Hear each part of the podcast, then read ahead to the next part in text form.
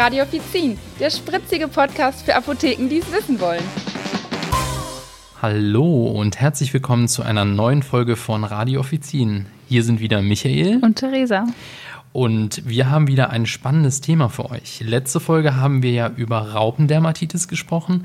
Heute krabbelt es wieder bei uns. Aber falls ihr jetzt an was Schönes denkt, da muss ich euch leider enttäuschen. Also wir haben heute keine Bibi-Krabbelgruppe ins Studio eingeladen. Das wäre so süß. Ich ja, würde ne? mich freuen. Würde ich mich auch freuen. Also auch wenn ihr manchmal äh, laut schreien und so, aber hätte ich auch Spaß dran. Können wir auch irgendwann mal überlegen. Allerdings haben wir heute das Thema Milben als Krankheitserreger. Und dann noch ein ganz kleiner Hinweis Hinweis. In der folgenden Episode nennen wir gegebenenfalls Produktnamen oder auch Hersteller. Das ist unsere eigene Meinung. Wir kriegen dafür kein Geld und wir sagen da auch alles, was wir so denken und machen keine Werbung dafür. Ja, Hausstaubmilbenallergie kennt wahrscheinlich jeder, entweder weil es einen selber betrifft oder weil wir die Kunden schon mal hatten. Aber Milben sind auch aus anderen Gründen bei uns äh, Thema in der Apotheke. Es gibt nämlich rund 50.000 Milbenarten und einige davon sind dann Krankheitserreger. Und von Milben betroffen sein können halt Pflanzen, Tiere und natürlich auch wir selbst als Menschen. Zecken zum Beispiel, die gehören zur Familie der Milben. Das war mir lange nicht bewusst, ehrlich gesagt, äh, aber auch sie gehören dazu. Das wusste ich auch nicht. Mhm. Und wir haben äh, schon mal über Zecken gesprochen in der Folge zu Insektenschutz. Da war das äh, großes Thema und deswegen möchten wir uns heute auf was anderes, sag ich mal, begrenzen. Es geht um Hausstaubmilben und einmal um eine etwas unbekannte Milbenart, die Herbstmilbe. Und wir reden auch über das unangenehme Thema Kretze. Ja, Milben gehören zu den Spinnentieren, das heißt, sie haben acht Beine, was man meistens aber nicht sieht, da die Milben ja sehr, sehr klein sind. Zu den größeren Vertretern, du hast es gerade schon mal kurz erwähnt, sind tatsächlich oder gehören tatsächlich die Zecken. Aber die meisten kann man mit dem bloßen Auge so als Mensch nicht erkennen, unter Mikroskop dann eher schon mal. Und im Apothekenalltag sind durch Milben ausgelöste Erkrankungen darum für uns auch oft eine Herausforderung. Ne? Mhm. Die betroffenen Personen müssen wir dann ja als PTA erkennen und beraten, was manchmal nicht einfach ist, weil ist es dann wirklich eine milbenverursachte ähm, Allergie im Prinzip oder ist es eine Mischallergie oder sind es auch ganz andere Allergievarianten? Ne? Also das ja. ist immer die Frage, ja. wo wir dann halt näher darauf eingehen müssen und äh, wo wir auch wieder unsere typischen Fragen stellen, um das herauszufinden. Genau, also oft können wir vielleicht alleine helfen, aber meistens bleibt dann doch der Weg zum Arzt nicht aus, um das, sag ich mal, richtig herauszufinden. Das kann man dann einfach da mit einem Allergietest machen, äh, um dann genau zu wissen, was ist jetzt die Ursache. Wenn ihr mehr zum Thema Allergien allgemein wissen möchtet, dann könnt ihr bei Apothekia das Grundmodul Allergien euch anschauen und da ein bisschen weiter lernen kommen wir zu unserem ersten großen äh, Block, sage ich mal, Hausstaubmilden. Wir haben in der Episode zu Allergien äh, schon mal darüber gesprochen. Anders als bei der Pollenallergie hat die Allergie der Hausstaubmilben das, oder der Kot davon, quasi der Milbenkot, das ganze Jahr über Saison und ist halt immer aktiv. Und sie sind als Mitbewohner unsichtbar, aber halt die ganze Zeit da und lösen halt dann die Allergiesymptome aus. Wie ist es denn jetzt mit Hausstaubmilbenallergie im Apothekenalltag, Michael? Ja, also haben wir tatsächlich regelmäßig relativ viele Personen oder viele Kunden. Ich selbst bin Hausstauballergiker, kann halt da auch dann, wie das dann so oft ist, auch gut beraten, äh, kenne mich da recht gut aus. Damals war es bei mir so, das fing an mit ähm, ja, Nase äh, laufen, ähm, dann irgendwann fingen die Augen an zu jucken und dann wurde es ganz schlimm, die Bronchien waren betroffen und dann bin ich zum Arzt und habe mich dementsprechend behandeln lassen, Allergietest und alles, was dazugehört. Mittlerweile habe ich das alles gut im Griff und akutmäßig können wir in der Apotheke wirklich mit antiallergischen Tabletten, Nasenspray und Augentropfen helfen und ansonsten, wenn wirklich die Bronchien betroffen sind, dann ab zum Arzt.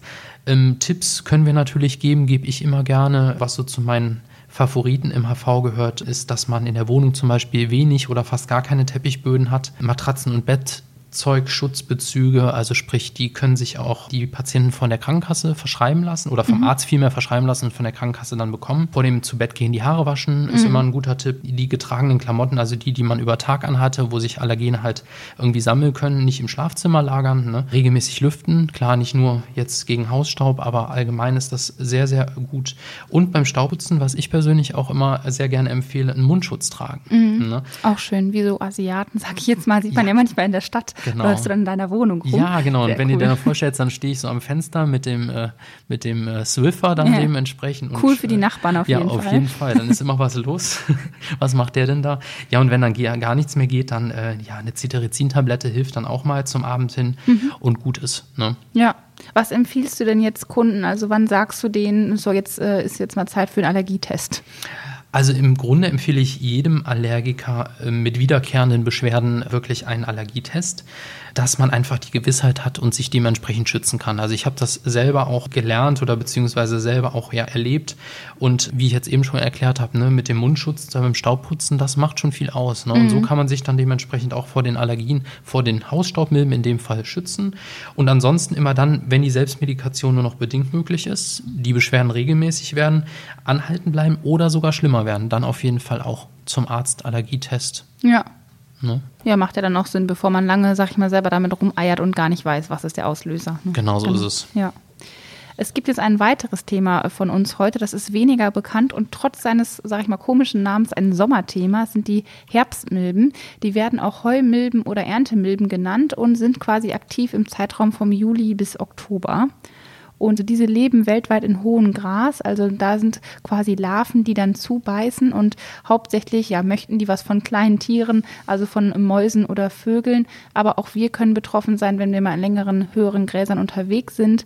Äh, und da kann es halt sein, dass die quasi Stellen angreifen, die jetzt, wo die Haut einfach dünn ist, zum Beispiel Knöchel am Fuß oder so, wo die Haut wirklich dünner ist. Oder wenn wir enge Kleidung anhaben, dass die da quasi im Endeffekt durchbeißen können. Mhm. Und nach ein paar Stunden lassen die sich dann einfach wieder fallen und wieder ein paar Stunden später reagiert dann die Haut mit Quaddelbildung und Juckreiz. Mhm.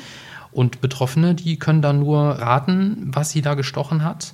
Und wenn sie dann wirklich durch hohes Gras gegangen sind, dann war es im besten Fall, nee, im schlimmsten Fall die Milbe. Im besten Fall, juhu. Mit 0,3 Millimeter Größe. Ja. Kann man ganz, ganz schlecht sehen. Zum Glück helfen da aber Insektenabwehrmittel auf jeden Fall. Und zur Nachbehandlung alles, was auch bei Insektenstichen halt hilft. Ne? Also sprich ja. Kühlen und juckreizlindernde Mittel. Ja. Das funktioniert. Ne? Und wenn ihr mehr dazu wissen wollt, dann auf jeden Fall das Apothekia-Aufbaumodul Insektenstiche machen. Kommen wir zu unserem äh, letzten Themenblock heute das unangenehmste von allen, finde ich, Thema Krätze. Uh. Ja, die Krätze-Milbe ist ja ein Parasit und der hat sich wirklich auf uns Menschen quasi spezialisiert. Und die Milbe kann halt auch von Mensch zu Mensch übertragen werden und da reicht auch schon ein Hautkontakt von fünf bis zehn Minuten. Und oh, das ist nicht wirklich lang. Nö, genau. Ich würde sagen, das ist wirklich kurz ähm, und kann quasi schnell gehen dann. Ja, und die Krätze tritt darum dort auf, wo viele Menschen aufeinander hocken, also sprich ähm, in Kindergärten sehr, sehr oft, in Internaten, wo Kinder, also das hat jetzt nichts mit Kindern zu tun, nein, aber wo halt viele Menschen aufeinandertreffen, viele Kinder aufeinandertreffen. Einrichtungen für Behinderte ist ein Fall, ne? Obdachlosenasyle, Gefängnisse, Altersheime, Krankenhäuser und natürlich auch die Flüchtlingsunterkünfte. Genau. Und die Milben, die graben quasi so kleine Gänge in die obere Hautschicht und das führt dann zu Juckreiz und zu Exembildung. Genau, und gut erkennen lässt sich die Krätze halt dann daran, dass die Symptome, also Juckreiz, halt hauptsächlich nachts auftritt. Wenn man wirklich so in der Bettwärme ist, dann plagt es halt einfach am meisten. Was für Erfahrungen machst du denn damit jetzt im Apothekenalltag mit dem Thema Krätze?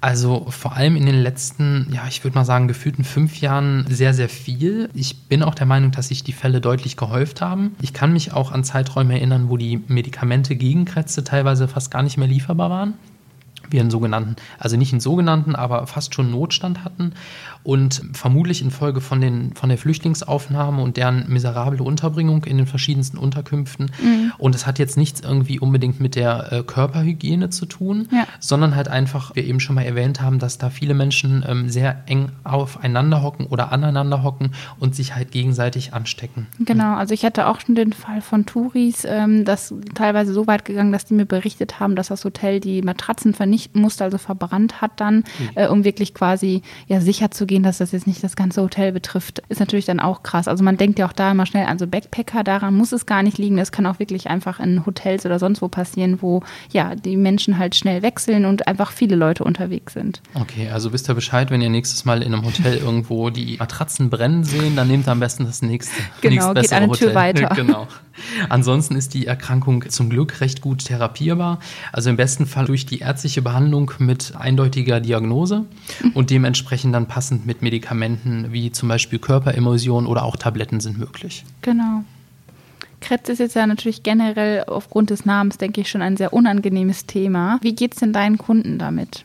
Ja, wie geht es den Kunden? Wie soll man sich fühlen, wenn, wenn, wenn die Haut juckt, äh, gerötet ist? Ne? Also sehr, sehr unangenehm. Ich bin mir auch ziemlich sicher, dass viele da ungern drüber sprechen, dass denen das peinlich ist. Vielleicht auch, weil es immer noch so in dem Kopf drin ist, dass es vielleicht an minderwertiger oder weniger Körperhygiene liegt. Aber es ist ja tatsächlich nicht so. Aber tatsächlich ist das genau das Problem, denn viele versuchen das irgendwie zu vertuschen ne? mhm. ne? und es selbst zu therapieren und die Erkrankung gar nicht richtig zu diagnostizieren vom Arzt. Und so steckt man sich gegebenenfalls immer weiter an und man kann das gar nicht unterbinden. Ne? Ja. Und deswegen empfehle ich auch immer gerne, da nochmal einen Arzt zur Rate zu ziehen, auch wenn teilweise die Medikamente dafür frei verkäuflich sind. Ja, aber bevor man zu lange damit selber äh, rumhampelt und nicht weiß, was, ob man das Richtige tut, äh, würde ich es auf jeden Fall auch empfehlen. Ich finde das Wort halt alleine auch schon fies, äh, genauso wie der Fachbegriff äh, Skabis, der ist auch nicht wirklich viel besser. Nee, das stimmt. Äh, wie ist das denn jetzt, wenn Kinder betroffen sind? Ja, also da gibt es ähm, meiner Meinung nach so ein bisschen die Einschränkung Babys und Kleinkinder. Die sollten auf jeden Fall immer erstmal einen Arzt aufsuchen, um da auf Nummer sicher zu gehen, dass das auch wirklich äh, Kretze ist. Denn die Medikamente sind jetzt zwar nicht gefährlich, aber auch nicht harmlos. Und warum mhm. sollte man jetzt gerade die Kleineren damit belasten, wenn es nicht nötig ist? Und dann ist es ja auch noch so, dass bei Menschen mit Immunschwäche, da sollte man auf jeden Fall immer einen Arzt zur Rate ziehen, weil bei denen kann es zu sogenannten Borkenkrätze kommen, weil ihr Körper den Milben wenig entgegensetzen kann. Ne? Und ähm, dann ja, vermehren sich die, die, Milben bei denen dann massenhaft und dann kann es auch noch viel, viel schlimmer werden. Mhm. Also da auf jeden Fall äh, immer zu raten. Genau, das mag man sich äh, gar nicht vorstellen, finde ich. Nee, Direkt mal an dieser Stelle Frage an die Zuhörer zurück. Wer hat sich von euch schon gekratzt? Also wir sitzen, würde ich behaupten, etwas unruhiger heute auf den Stühlen, äh, weil es einfach ja nicht so ein schönes Thema ist, ähm, was wir trotzdem wichtig fanden, heute mal zu thematisieren. Wie ist es bei dir, Michael? Bekommst du auch äh, Parasitenparanoia bei sowas? Auf jeden Fall. Also wenn sich bis jetzt noch keiner von euch gekratzt hat, dann spätestens jetzt. Und zwar das äh, Thema Läuse verursacht bei mir persönlich immer in der Apotheke sofort äh, mhm. einen Kratzmechanismus. also ich kenne keinen Kollegen, keine Kollegin, die dagegen irgendwie ähm, ja, immun ist. Äh, ja. Also das äh, passiert automatisch. Und wenn da schon ein Kunde reinkommt, dann äh, geht das einfach los. Ja. Und ich finde, da kann man sich auch nicht vor, vor schützen. Irgendwie. Ja. Das geht sofort los. Ich kann mich noch an, an meine ersten Tage in der Apotheke erinnern, ähm, wo ich äh, Kopfläuse ähm, an einem Tag mehrmals hatte, also mhm. Fälle von Kopfläusen. Und ähm, da habe ich abends tatsächlich meine alteingesessene Kollegin, die schon langjährige Erfahrung hat, äh, gebeten, die soll doch mal auf meinem Kopf nachschauen, ob ich da vielleicht Läuse oder Nissen habe oder ja. ähnliches. Die hat zum Glück nichts außer Schuppen gefunden. Das hat mich dann beruhigt. Auch gut. Ich meine, du kannst froh sein, du hast kurze Haare. Äh, ja, da stimmt. ging das dann wahrscheinlich schnell. Das ist ja schon mal gut. Bei mir geht's. Ich raste jetzt nicht so komplett aus und mhm. renne wie bekloppt durch die Apotheke und schrei Hilfe. Es war jemand mit Läuse oder mit Krätze da. Aber trotzdem ist es irgendwie komisch. Man fängt an, sich zu desinfizieren, obwohl man ja meistens gar keinen Körperkontakt mit den Kunden hat, außer dass man den Geldschein entgegennimmt. Äh, aber irgendwie desinfiziert man ja auch schnell den HV-Tisch und ähm, macht alles sauber. Ist ja auch nicht schlecht, wenn wir sauber sind, aber ähm, ja, man merkt selber, dass man irgendwie übernatürlich oder ja, extremer reagiert. Obwohl man sowas ja auch zum Beispiel auch bei einer Erkältung oder so machen könnte. Aber da macht man es irgendwie besonders. Genau, also zusammenfassend können wir zu dem Thema sagen, dass das Problem bei Milben ja ist, dass man sie nicht sieht, weil sie einfach so enorm klein sind, aber dass man sich halt dann spätestens fühlt, wenn man quasi davon betroffen ist. Ähm, ja, und ansonsten kann man sagen, dass es halt bei gesunden Menschen zu, gut zu behandeln ist und dass man das dann auch schnell wieder in den Griff bekommt. Ja, und das war es dann auch schon wieder für heute. Wir danken euch ganz herzlich fürs Zuhören. Und beim nächsten Mal gibt es natürlich auch wieder ein spannendes Thema aus dem Apothekenalltag für euch. Genau, alle Infos zur Sendung findet ihr wie immer in den Show Notes und ihr findet uns über die Plattformen wie Spotify, iTunes, YouTube oder auch direkt über apothekia.de slash radio-offizin. Und ihr könnt uns ja auch mal sagen, wo es euch kratzt oder wo bei euch irgendwie was nicht in Ordnung ist. Also wir freuen uns wie immer über euer Feedback und über eure Bewertungen. Bis dann. Tschüss. Macht's gut. Tschüss.